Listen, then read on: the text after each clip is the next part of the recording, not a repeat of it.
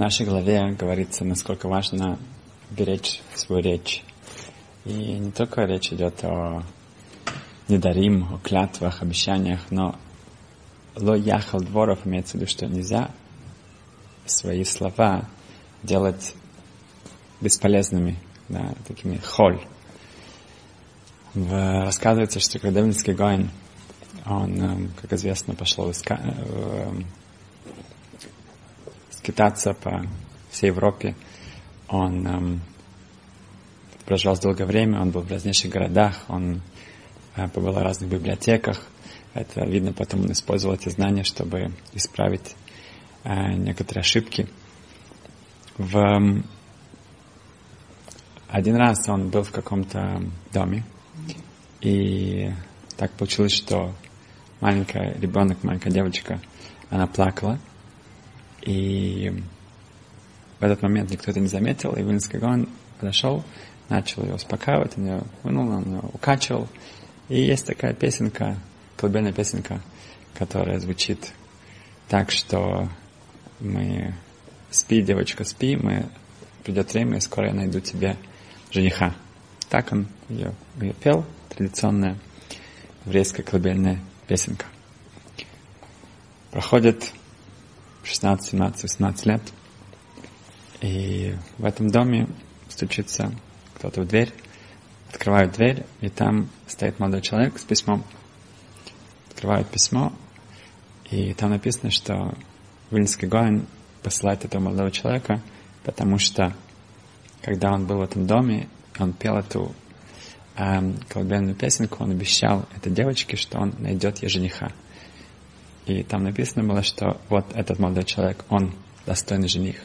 Они совершенно не обязаны брать его э, женихом, чтобы она вышла замуж за него, но он свое обещание выполнил.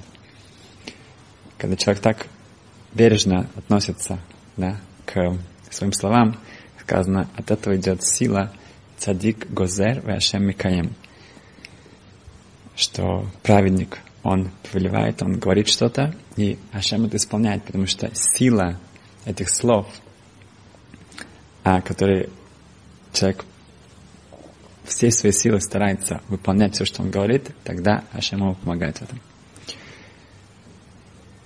Есть известная история про одну семью из Иерусалима, один парень, он учился в Ишиве э, в Тверии. И по пятницам как раз это было время, когда э, есть возможность э, прибрать общежитие, прибрать э, саму Ишиву, там, где ребята учатся. Приходила женщина, Э, женщина, которая была одинокая, у нее было 4-5 ребенка. И так как ей не было оставить их ни с кем, она должна была, это была ее работа, убирать, э, там, мыть полы и так далее. Поэтому она приводила их с собой. Этот мальчик, он такой был, очень такой с темпераментным, таким, и очень успешно учился. И в пятницу он тоже учился, хотя другие ребята, они шли купаться, они шли гулять, а вот он учился тоже. И когда приходила эта женщина со своими детьми, то они начинали бегать, шуметь, кричать. И в один раз он уже как-то ну, не смог, и он и сказал, что ну, сколько можно, почему она постоянно приводит, при, при, ходит со всеми своими детьми, со всеми, весь детский сад, и, и они столько делают шума, им невозможно учиться. На что она сказала ему, что эм, она была очень, это было для нее очень больно. Он сказал, что посмотрим, может быть, э, она ему желает, чтобы у него не было этой проблемы. Да, чтобы ему дети не мешали. Эм, он женится очень с хорошей семьи, девушка. Они счастливы живут вместе, но детей нет. Проходит время, год, два, три, четыре. Вначале все говорят, что это нормально, бывает, это ничего, ничего беспокоиться. Но проходит еще больше времени, они начинают ходить по врачам, они едут за границу 10 лет, 15 лет, ничего, они не сдаются, они постоянно пытаются э, сделать все возможное, они молятся, ходят к праведникам. Проходит больше 20 лет. И в один момент он вдруг вспоминает об этом случае. И он говорит, может быть, это из-за этого. Он специально едет в Тверию. Там ищет эту женщину, где она живет, он еле-еле знает, как ее вообще зовут. Знает вещи, кто у них работал, кто еще помнит. И так потихоньку находится. Проходит, прошло уже 23 года после свадьбы. И когда он приходит к ней, он стучится у нее двери, она открывает, и я уже там за 50. Эм, и он говорит, кто он, что он, почему он пришел. Она мгновенно вспоминает это. И когда он говорит, что вот он ему очень жаль, он очень как бы совершенно хочет просить прощения, он не хотел ни в коем случае сделать больно, просто он был молодым э, парнем, который не э, как-то не смог себя контролировать. И он сказал, когда, что, может быть, из ее слов, может быть, до сих пор у него нет детей. И она сразу же начала его благословлять. Она говорит, я, конечно, прощаю, я тоже прошу прощения, если это из-за меня. И я тебя благословляю, твою жену, чтобы у вас были дети, и все. И так они очень дружно, очень мирно остаются. Через 9 месяцев пол Иерусалима участвует в Шалом-Зохар и Бритмила, приходят отмечать рождение ребенка в этой семье. Эта история очень известна, потому что ее рассказывали везде. И сама эта семья, они хотели именно вот тем эм, как-то искупить и тоже благодарить Творца и тоже помочь другим, чтобы этого не случилось у других. Насколько каждый из нас должен беречь никого не поранить, не обидеть. Да, и с другой стороны стараться максимально то, что я говорю, чтобы я это исполнял, чтобы это было важно, потому что если наши слова у них, эм, мы бережем их, тогда у них становится, опять же, они выходят на другой уровень. Это совершенно другая сила, и наши молитвы, наши пожелания, наши благословения, они уходят совершенно на другой уровень. Спасибо. Пару вопросов для шаббат, шаббатного стола. Во-первых, можно начать с того, что какая мецва у нас есть, какая заповедь, чем больше ты ей э, наслаждаешься, тем больше сама мецва. Чем больше удовольствия, тем больше становится эта заповедь, выполнение заповеди. Ответ очень просто. Задайте этот вопрос за своим шаббатным столом. И ответ Ойник Шабас. Наслаждение шаббата. Да, есть специальная заповедь, сказано в пророках, что нужно наслаждаться шаббатом. Если это еда, это еда, если это сон, если это прогулки, если это одежда, все. Надо, если что-то есть особенное, человек наслаждается, оставьте на шаббат. Поэтому это не просто говорит, о, это вкусно еда. Вот сейчас, когда я наслаждаюсь, надо это подумать об этом, да? что вот я сейчас режу халу, я не просто, о, ну хорошо, я должен понять, что я сейчас исполняю мецву аникшамс. Это очень вкусная мецва. И чем более у меня вкус, тем больше наслаждаюсь, тем больше она становится. Так что это не так сложно, да? Надо просто немножко подумать, как это точно выполнить, да? Но потом, когда уже шаббат, давайте не забудем, чем больше человек наслаждается, тем больше становится эта мецва. Это первый вопрос. Второй вопрос такой. Эм, один, у нас два человека. Рувен и Шимон. Да? Иногда начинаешь говорить про Рувен и Шимон, потому что не знаешь, кто Шимон, кто Рувен, уже забыл. Да? На самом деле можно запомнить. Рувен решен, первый. Шимон Шейни, второй. Немножко так, так что у нас был Рувен, он первый, ему нужны были деньги. Ему нужно 3000 шекелей. Он приходит к Шимону, к Шейни, второму. Говорит, Шимон, можешь одолжить мне 3000 шекелей? Говорит, на сколько? На три недели. Окей, хорошо. Дал ему эти деньги, отлично, спасибо, все, хорошо. Прошло три недели, э, Рувен не появляется у Шимона с деньгами. Проходит пять недель, нет. Ну, Шимон уже ему звонит, он говорит, а, да, да, да, я помню, да, а, а, скоро, а, а. Два месяца, три месяца, все так же. Никаких э, желания, да. Эм, заплатить долг не видно. Тут Шимон решает сделать следующее. Он знает, что Рувайн уже давно хотел купить электрический велосипед. Да? Говорят, электрический велосипед? И он говорит, у него есть как раз, поэтому он звонит эм, Рувайну и говорит, ты знаешь, я продаю свой велосипед. Сколько? «Ну, три тысячи. Три тысячи шекелей. О, хорошая цена. Говорит, ты заинтересован? Говорит, да, да. И вдруг у него есть деньги. Как ни странно, вчера их не было, позавчера тоже. А вдруг сейчас они есть. Он приходит к нему, смотри, он посмотрел на велосипед, отлично, у тебя есть деньги, да? Он протягивает ему эту сумму, он считает, он положил себе в карман, говорит, о, поздравляю тебя. Шимон говорит Рувану, я поздравляю, ты выполнил сейчас большую заповедь, отдать долг за то, что, ну, за, за, за, за то, что ты должен. Говорит, какой долг? А, ты не помнишь, ты, да, ты же мне должен 3000.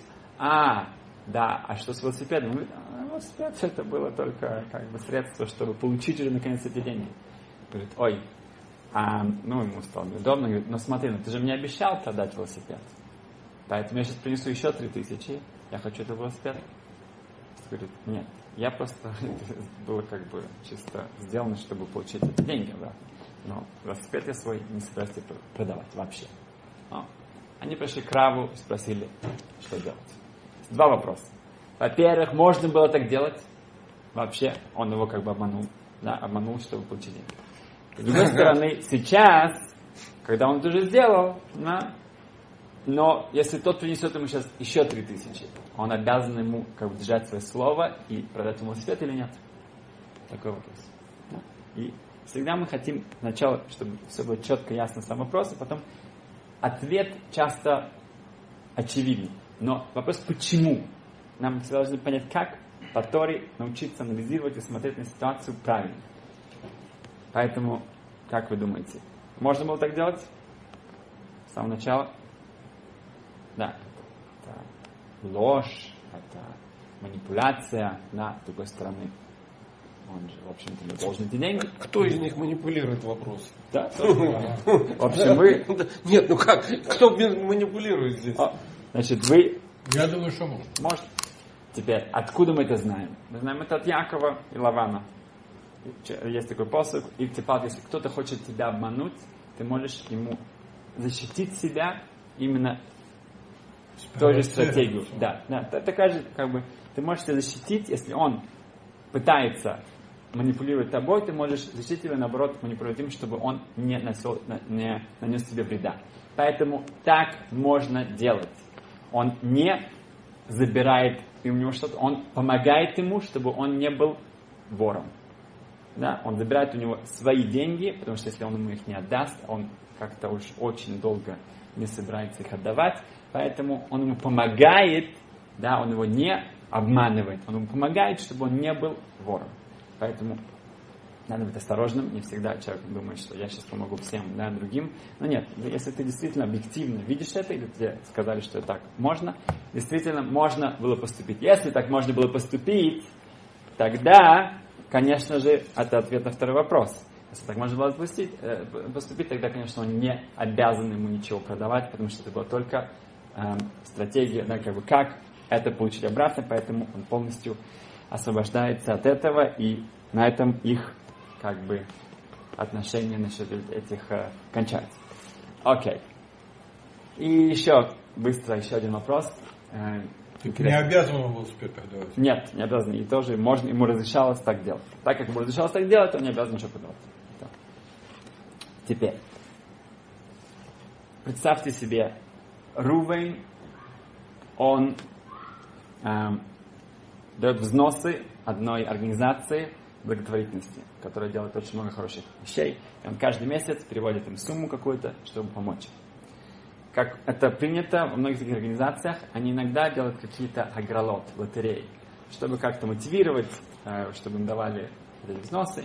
И, как ни странно, Рувайн, да, на самом деле это действительно правда, он, ему звонят из этого офиса, из этого бюро и говорят, о, вы выиграли, да, эм, очень такую, э, скажем, опять же велосипед, скажем, мы достанем велосипед. Большой, эм, дорогой, эм, очень такой новейший велосипед.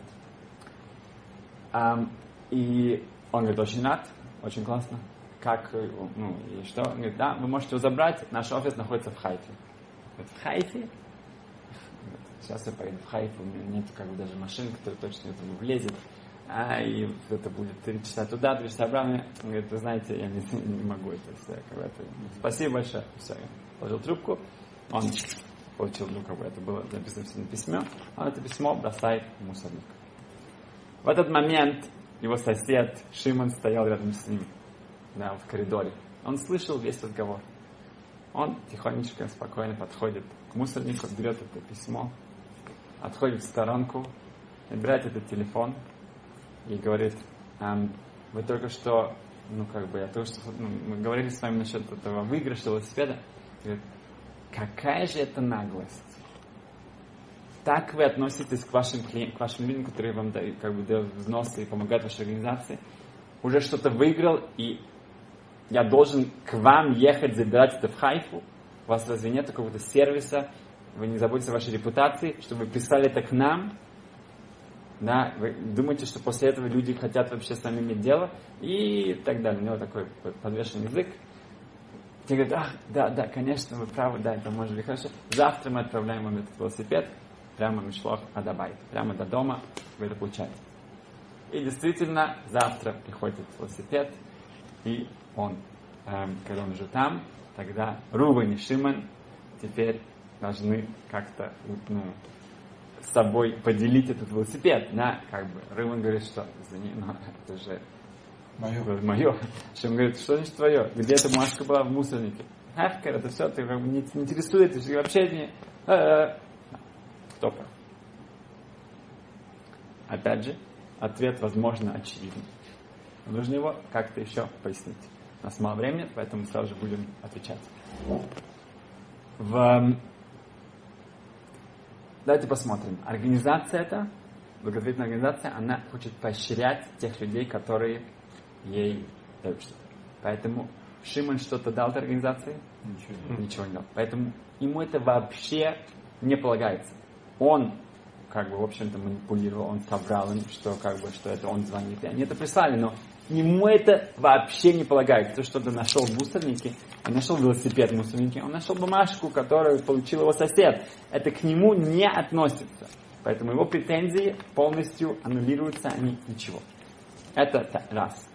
Теперь Рувейн, смотря как. Если он сказал, что я прощаю, я как бы вам, я это возвращаю обратно, это ваш велосипед, потому что мне это слишком далеко, это, ну, как бы мне это невыгодно это забирать тогда, в общем-то, этот велосипед возвращается к организации. Она может опять его делать, какую-то лотерею еще раз. Почему он, может, ему нужен, но он... Э, О! Теперь, если он ну, скажет, он я хочу его, я хотел его все время, да, этот велосипед, я хотел его, но не с такими условиями. Я не могу полдня как бы заниматься этим. Да? Тогда уже эта организация может сказать, окей, хорошо, мы с самого начала хотели тебе его дать.